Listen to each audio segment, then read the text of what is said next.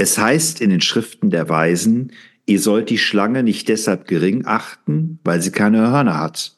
Niemand weiß, ob aus ihr nicht einst ein Drachen wird, wie auch aus einem einzelnen Mann eine ganze Armee werden kann.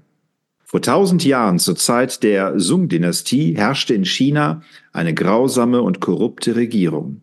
Diese Bewaffneten hier sind Ausgestoßene, die den Kampf gegen die Tyrannei aufgenommen haben. Auf die Köpfe dieser Helden ist ein Preis ausgesetzt. Sie leben in freiwilliger Verbannung und sie operieren vom Liang Shan Po aus, einem labyrinthisch verzweigten Flussdelta weit südlich der Hauptstadt. Am Anfang unserer Geschichte steht eine Legende, die besagt, dass in diesen Rebellen die Seelen von Freiheitskämpfern aus alter Zeit wiedergeboren wurden.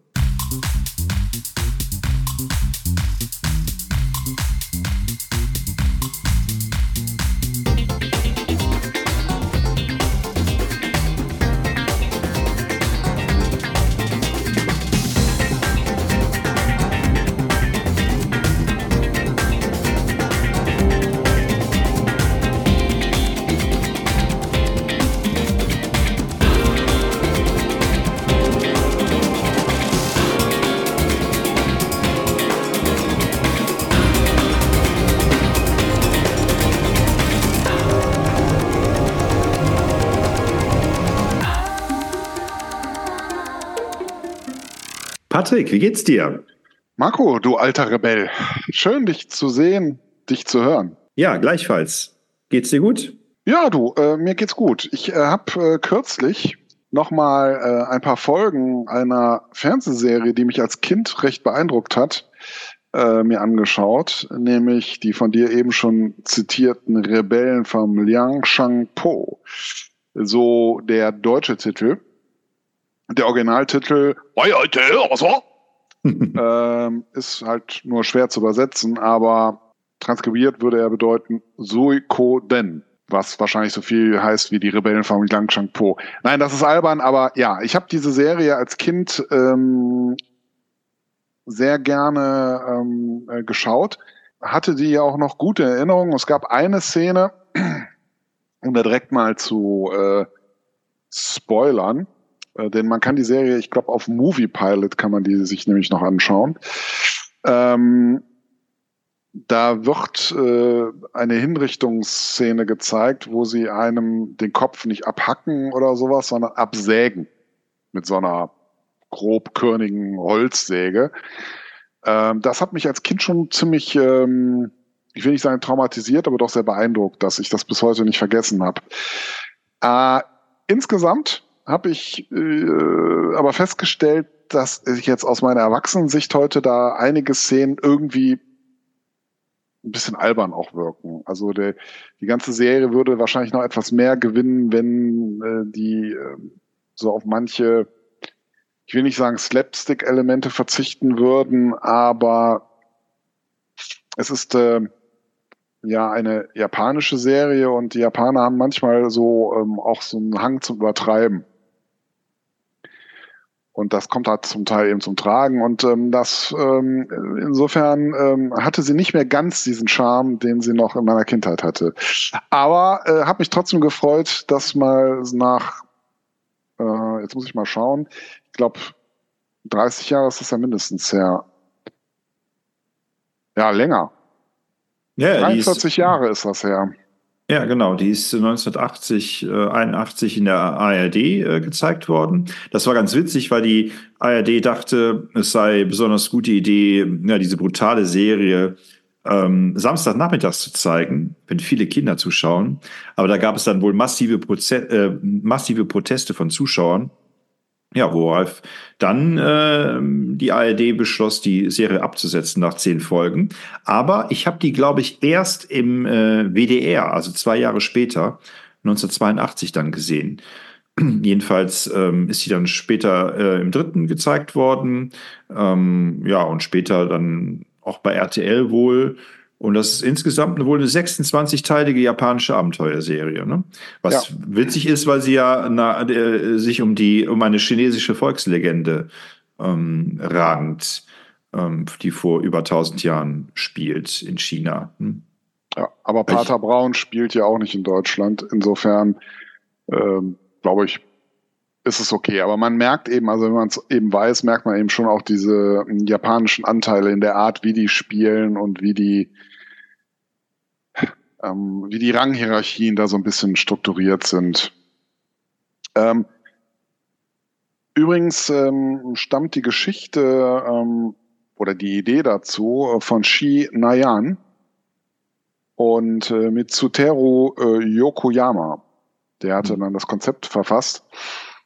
Und äh, die Serie ist tatsächlich schon äh, ja, äh, Anfang der 70er Jahre ausgestrahlt worden, also 73 bis 74 auf Nippon TV und ist also ja, deutlich später erst dann im deutschen Fernsehen gezeigt worden. Ja, mir waren die Schauspieler jetzt so nicht bekannt, aber ich glaube, dass die in Japan durchaus namhafte Schauspieler waren. Atsuo Nakamura spielt den Lin Chung, Sane äh, Tsushida den Hu Sang Niang und Kai Sato spielt den Kao Shi-Yu und Isamu Nagato den Lu Ta. Und insgesamt ist das so eine, ja, wie wollen wir mal sagen, also ich glaube, ich, ich hätte es jetzt am schnellsten irgendwie als eine ja, chinesische Variante von Robin Hood äh, so ein bisschen bezeichnet, wobei man da auch, finde ich, viele Elemente ja, die man dann auch so aus dem Anime heraus kennt, irgendwie auch mhm. wieder erkennt. Also so starke Charaktere, so Heldentypen, mhm. ähm, die Bösewichter, die teilweise schwach sind und sich von den Frauen ähm, im Grunde leiten lassen. Also was als deren größte Schwäche eigentlich, also die Boshaftigkeit ist gar nicht mal das größte Ding, aber dass die sich eben von Frauen anleiten lassen zu ihren Boshaftigkeiten. Ähm, ja, das, das äh, ähm, scheint da auch irgendwie so, so ein Teil irgendwie zu sein. Ja, es gibt hier eine mega, mega, mega kurze Zusammenfassung für als Produktinformation, wenn man die DVD kaufen möchte. China im 12. Jahrhundert, der tyrannische Cao Chiu, Führer der kaiserlichen Armee, will den ehrbaren Offizier Lin Chung töten. Lin flieht in die bergige Wildnis und stößt auf die Rebellen vom Liang Shangpo. In ihnen ruhen die Seelen ehemaliger Freiheitskämpfer mit außergewöhnlichen Kräften. Gemeinsam gehen die galante Schwertkämpferin Hui San Nian, der pfeilschnelle äh, Tai Sung, der bärenstarke Lu Ta und andere Krieger mit Lin in die Schlachten gegen die schier übermächtige kaiserliche Armee eine actiongeladene, epische Fantasy-Serie mit farbigen Kostümen und aufwendigen Kampfszenen.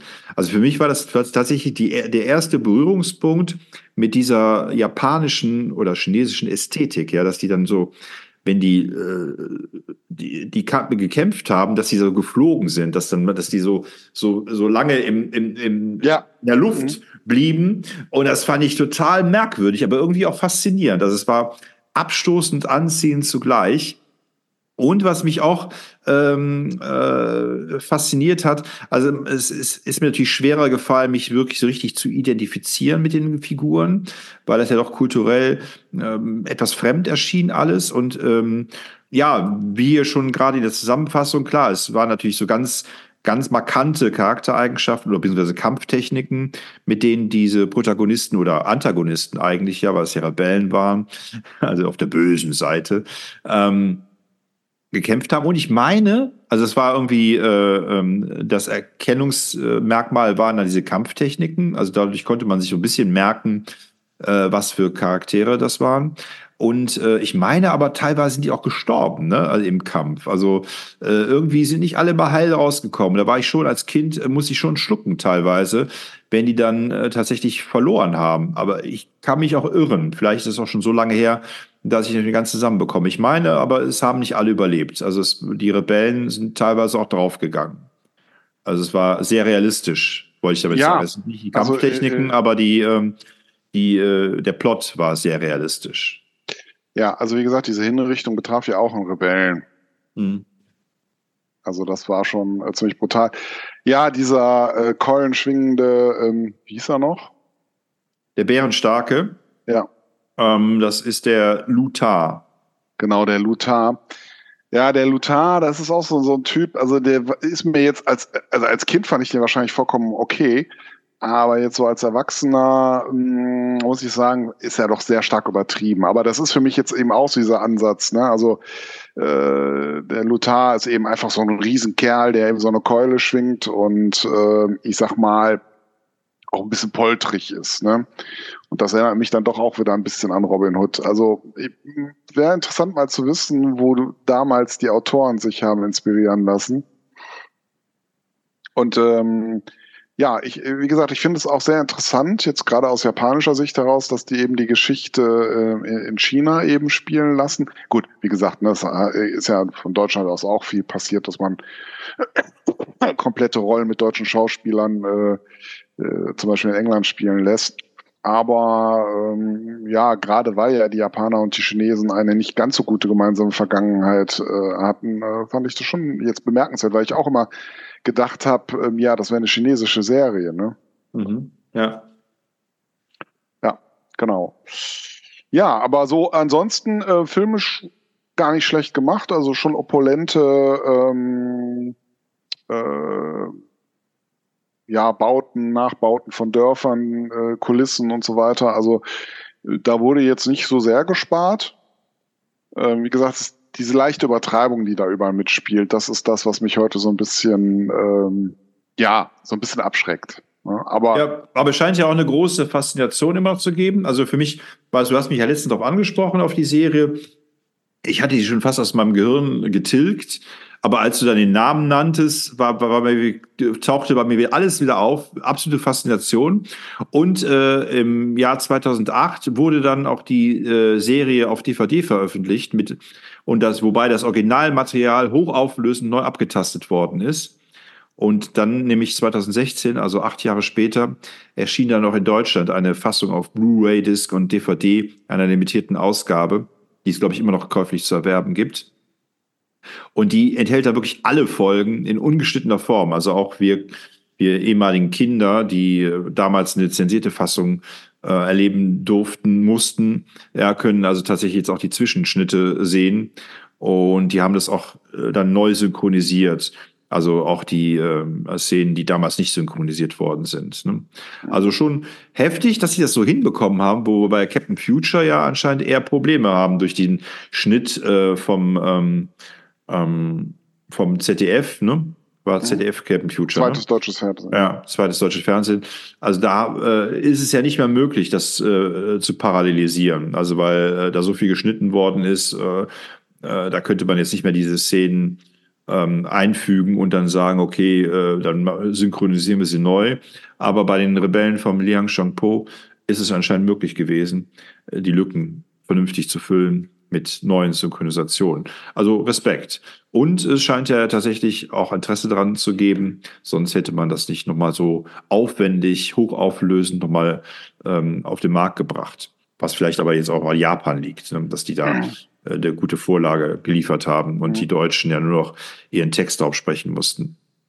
Ja, ich finde es ganz interessant. Also ich habe jetzt hier gerade mal eine Übersicht auf. Also dass äh, die Trailer bei YouTube ziemlich gut laufen. Also immerhin doch in dem äh, über 100.000 äh, Klicks äh, Höhe, was ja schon gar nicht so übel ist. Oder hier auch 32.000, während ähm, ich habe mich eben vertan, das äh, war Daily Motion, wo man die Folgen gucken kann. Und da hat äh, Staffel 1, Folge 1 tatsächlich nur bislang nur 383 Aufrufe. Also was ich, äh, entweder haben sie Daily Motion noch nicht er, so erkannt, aber ja, auf YouTube ist es auf jeden Fall schon ein kleiner Renner. Hm. Aber, Aber da YouTube kriegst du eben auch nicht die kompletten Staffeln, sondern nur so Ausschnitte. Ja, ja, ja, ja. Ja, aber was äh, Leute, die die Serie nie geschaut haben, was ist die Faszination, Patrick? Was war deine Faszination? Warum hast du es gern geguckt? Also ich habe mich tatsächlich immer darauf gefreut. Ich weiß noch, dass ich die oft auch im familiären Zusammenhang gesehen habe. Ja. Also wenn, wenn ich bei meinem Opa war, dann haben die Erwachsenen äh, quasi diese Folge gerne geguckt und ich habe da mitgucken dürfen. Also es war gar nicht so, dass ich jetzt ähm, die Initiative ergriffen habe und gesagt habe, ich möchte diese Serie sehen, sondern ich wurde eher von den Erwachsenen dazu ähm, eingeweiht, mir das mit anzuschauen. Und ich war, wie gesagt, fasziniert, aber auch äh, wegen der Fremdartigkeit. Also weil das für mich völlig, völliges Neuland war damals, als ich das gesehen habe.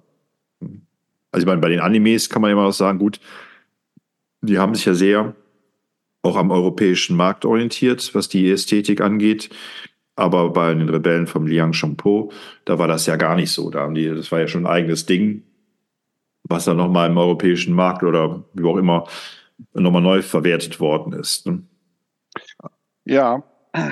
Ja, ich ähm, als Kind, wie gesagt, fand ich es auch äh, ähm, spannend, aber ich mochte so Ritterfilme und so ähm, sag mal so historische Kampffilme, das, das mochte ich schon, ne? Also äh, und äh, ja, es war sicherlich äh, fremder als jetzt in irgendwie so ein europäischer Ritterfilm, aber doch auch vieles vertraut. Also das äh, letztlich äh, sind da Männer, die heldenhaft sich äh, und auch Frauen übrigens, ähm, die sich heldenhaft da ähm, ja einen auf die Mütze geben. Und äh, na, wie gesagt, der Grundaufbau ist ja ähnlich. Äh, ich wiederhole mich da ja wie zum Beispiel Robin Hood. Also du hast halt da einmal den, ich sag mal eher so diesen Bären, der aber vielleicht nicht ganz so klug ist wie der große Anführer, der alles im Blick hat und so weiter und der besonders mutig, aber auch ja, kontrolliert ist und so weiter. Also da erkennt man doch vieles wieder, was man auch aus dem europäischen ähm, Filmbereich an, an Rollen äh, so kennt. Wie gesagt, die, die Übertreibung ist es halt dann manchmal, die ähm, mich dann so ein bisschen dann annähert, weil die sich sonst eigentlich schon Mühe gegeben haben, das ja in Anführungszeichen authentisch wirken zu lassen. Ne? Mhm. Und ähm, ja, das mochte ich. Ich mochte auch übrigens, ähm, es gab mal, ich glaube sogar als Weihnachtsmehrteiler, Chinggis Khan. Hm, ja, ich auch. Äh, äh, und das mochte ich auch total. Äh, und das äh, ging für mich so ein bisschen so in dieselbe, also es war ganz anders aufgebaut und deutlich ernsthafter noch gefilmt, Chinggis Khan. Aber so irgendwie so kulturell war das für mich so ein bisschen verwandt und hat mir auch Spaß gemacht. Ja. Also insofern, äh, das ist auch so eine Familienerinnerung tatsächlich. Und jetzt so in meiner Erinnerung würde ich jetzt sagen, lief das sonntags, aber du hast, welche Tage hattest du nochmal gesagt? Soll das ausgestrahlt gewesen Samstag, sein? Samstags, also in der ARD lief das wohl. Ähm, mhm. Samstags? Ja. Samstags nachmittags. Aha, okay. Aber ich äh, erinnere mich auch, dass im, im WDR lief das sonntags, ja. Im WDR? Ja. Ah, okay, ja. Das war dann ein, zwei Jahre später. Okay. Ja, weil das, das da würde ich nämlich, ich habe so irgendwie noch so im Sonntagskontext äh, äh, diese Serie. Aber äh, vielleicht nochmal zur Handlung, ne? Also irgendwie schon alles ein bisschen strange, ne? Also dieser Kao Chio äh, ist ja so ein korrupter, skrupelloser Gefolgsmann des Kaisers und der will ja quasi den Thron des Kaisers haben. Und dann plündert er ähm, ähm, einen Tempel und öffnet ähm, einen versiegelten Schrein, in welchen die Seelen von 108 Rebellen, ja. in denen die Seelen von 108 Rebellen aus einer früheren Ära verbannt wurden und diese werden dadurch befreit. Gemäß der Prophezeiung, die mit dieser Befreiung einhergeht und die Wiedergeburt dieser Kämpfer verheißt, beginnt sich bald Widerstand gegen Kao Chios Ambitionen zu regen. Also warum dieses, warum diese Seelen? Also warum ist das so wichtig für diese Geschichte? Warum kann man nicht einfach Rebellen aus Eigenmotivation äh, aufbringen? Warum müssen die aus einer früheren Ära äh, entspringen? Was ist da das der Reiz, das so zu machen? Ja, ich, ich kann es dir nicht genau sagen. Vielleicht gibt es da tatsächlich japanische oder von mir aus auch chinesische, aber wahrscheinlich eher japanische Traditionslinien, äh, und das hat natürlich auch ein bisschen was von Geistern, ne? Und Geister sind eben schwer zu packen. Hm. Ähm, und vielleicht sollte es auch erklären, warum doch eine relativ große Menge an Rebellen da so zusammenkommen. Ja. Das erklärt so natürlich auch, warum die alle dauernd sterben, ne? weil die ja doch eh wieder geboren werden. Hier ist übrigens auch eine Referenz, du hast ja eben von Robin Hood gesprochen, auch hier äh, gibt es äh, eine Bemerkung, dass das eine große Ähnlichkeit hat. Tausend Jahre ist es her, dass ein fernöstlicher Robin Hood sich für die Unterdrückten einsetzte und mit seinen treuen Gefährten gegen seinen Erzfeind, den tyrannischen Herrscher Kokio antreten musste. Inmitten der Kriegswirren hat der raffgierige Kokio auf seinen Beutezügen einen Tempel geschändet und dabei die Seelen von neun Dutzend Freiheitskämpfern befreit. Neu erwacht haben sich die Ritter als Rebellen gegen den Kaiser verbündet. Ja, diese, diese, diese Mythen von irgendwelchen äh, Geistern, die ja wieder auferstehen und den Kampf aufnehmen, das hast du ja öfter so in, in, in Filmen, die auch so sich mit asiatischen äh, äh Sachen beschäftigen. Also mhm. allerdings kenne ich das jetzt eher aus europäischen Verfilmungen von, also ich hier wie zum Beispiel die Mumie Teil 3 war das, glaube ich, äh, die ja in China spielt. Oder die Geisterrikscha im Phantasialand. Oder die Geisterrikscha im Phantasialand. Ganz genau. Hm, wo gehen ja, wie gesagt, hin? also wahrscheinlich gibt's da tatsächlich so, so mythische Grundlagen. Äh, äh, also es ist ja sehr oft jetzt auch äh, in diesen äh, Manga-Geschichten, ähm, dass da irgendein magischer Teil noch auch mitspielt, auch bei diesen Kämpfern und so, die dann ja irgendwie tatsächlich herausgehoben sind ähm, aus dem so normalen Menschsein. Also kann ich mir wahrscheinlich vorstellen, dass man da so einiges finden würde, wenn man da so ein bisschen in die Mythenwelt der Japaner reinschaut. Was ich äh, auf jeden Fall bemerkenswert finde, ist, dass diese Serien früher, äh, die wir in unserer Kindheit genossen haben oder genießen durften, dass die noch eine größere Diversität, eine größere äh, rude ähm, Ansammlung war aus völlig verschiedenen Dingen. Also ich finde, heute ist sehr viel so gleich gemacht. Also es, es wirkt immer so wie aus einem Guss, äh, auch die Formeln, wenn man so Marvel anschaut und so weiter, ja, da sind das ja doch immer ähnliche Geschichten oder Star Wars mittlerweile ja auch. Ähm, aber wenn ich mir so solche Serien wie die Rebellen vom Liang Shung-po anschaue, dann denke ich mir, ja, das war was völlig anderes. Also okay, du hast jetzt die Bezüge zu Robin Hood, äh, ähm, hergeleitet. Gut, ja, das wäre vielleicht noch ein Anknüpfungspunkt. Ne? Aber ansonsten war das einfach alles sehr. Man hat, äh, glaube ich, auch uns Kindern Menge abverlangt, ja. Also das auch mal mh, hm, andere Perspektiven einzunehmen, andere Sichtweisen, andere Kulturkreise irgendwie anders wahrzunehmen. Also irgendwie spannend finde ich das. Also, hat sich bei mir irgendwie äh, atmosphärisch sehr ins Hirn gebrannt, die Serie. Mhm. Obwohl ich über die Handlung gar nichts mehr sagen kann. Ja, aber ähm, wie gesagt, durch, durch äh, Mangas, äh, durch, ähm, ähm, durch Animes, ähm, ja, wir sind die heutigen Kinder ja auch sehr eng mit der japanischen Kultur irgendwie so verknüpft oder kriegen da jedenfalls Einflüsse her. Ähm, ist klar, ist das mit, mit, mit lebenden Menschen ist das sicherlich nochmal noch mal was anderes. Da ist so eine Abstraktionsebene weg.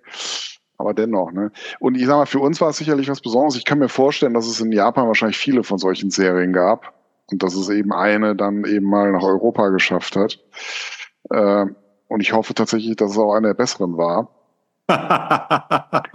Aber äh, ich sag mal, Deutschland war, äh, was die japanische Kultur angeht, eigentlich schon immer sehr offen, also äh, jedenfalls offener als andere Kulturen gegenüber.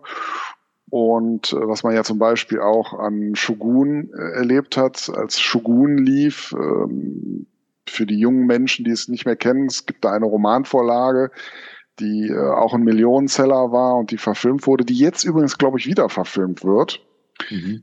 Ähm, aber als Shogun lief, als Mehrteiler auch, äh, das ist kurz zusammengefasst die Geschichte eines äh, englischen Seefahrers, der äh, an der japanischen Küste landet und dann da in die ja politischen Verwicklungen der damaligen Shogun-Kämpfe, also es gibt da so eine Art Bürgerkrieg, der von sogenannten Shogunen äh, angeführt wird, äh, die die absolute Macht äh, für sich erlangen wollen. Und, und dann spielen noch portugiesische Missionare da eine Rolle. Also jedenfalls in der Zeit hat in Deutschland fast jeder mindestens fünf Wörter Japanisch gekonnt. Äh, das äh, war schon faszinierend. Und ähm, ja, also insofern ist da schon, äh, ich glaube, gerade in Deutschland so ein Markt auch für Geschichten aus Japan. Ja. Und wenn man mal ehrlich ist, wir haben ja gerade so mit diesen Geistern, warum diese Geister, aber wenn wir jetzt mal wieder Robin Hood nehmen, diese äh, äh, Verfilmung aus den äh, frühen 80ern, ähm, mit äh, Michael Pratt, glaube ich, ne, hieß der Protagonist. Ähm, ja. Der Schauspieler. Der Schauspieler. Ja. Ähm, der Protagonist war Robin Hood. Genau. Der Schauspieler. Und der Antagonist war der Sheriff von Nottingham genau. Oder Little ähm, John. Äh, Sir, Sir John, äh, ne, wie hieß der Bruder von, ähm, äh, von Richard Löwenherz. Hieß der John, ne? Ja. Ja, John ohne Land. Mhm. Also Johann ohne Land, würde man in Deutschland sagen. Prince. John, genau. Ähm, ja, aber auch da sind ja, ich sag mal so Geister und keltische Mythen irgendwie so verwoben worden. Also ist ja nicht so, dass das nur eine Spezialität irgendwie der, der Japaner äh, ist, sondern das. Äh, Robin, the Hooded Man. Genau. Oh, die oh. wurden ja auch so ein bisschen, also wollten ja auch so ein bisschen den Eindruck erwecken, als wenn sie Geister wären, die auf einmal da sind, ne? Ja, genau. Aber mh, mm, ja, aber mir hat damals ein ganz gutes Gefühl, wie gesagt, bis auf diese Hinrichtungsszene äh, irgendwie gemacht und ähm, ja, war für mich im Prinzip wie ein Ritterfilm mit etwas anderen kulturellen äh, Eigenheiten. Okay, Patrick. Marco. Dann würde ich sagen, hören wir uns nächste Woche wieder. Und vielleicht machen wir nächste Woche mal so ein Tatort-Hörspiel ähm, wieder. Was meinst du? Ja, äh, äh, du meinst mit äh, Marco und Patrick, dem berühmten. Mit, ja, mit unseren, Liebling, mit, unser, mit unseren Lieblingsermittlern. Ja, genau. Das machen wir doch, oder? Sollen wir es einfach Alles machen? Alles klar. Ja, ja, auf jeden Fall. Ich bin schon sehr, sehr gespannt. Und ich glaube, ich schaue mir jetzt noch eine kleine Folge von den Rebellen von Yang Shampoo an. Ja, äh, guck für mich mit, weil ich bin nämlich todmüde und äh, freue mich, wenn ich jetzt gleich ins Bett falle und hoffe, dass ich nicht enthauptet aufwache. Ja, äh, das hoffe ich auch. Äh, naja, also das würdest du merken. Das ist ja so ein langsames Sägen. Ja. Ähm, ja. Ja, und getreu dem Motto, die Geister, die ich rief, würde ich sagen, schaltet auch nächste Woche wieder ein, wenn ihr wollt. Und wenn ihr könnt. Tschüss. Ja, ja, ja, ja. Ja, ja, ja, ja. Ja, ja, ja, ja. Die Rebellen vom Liang Shang. Oh. Oh, oh, oh.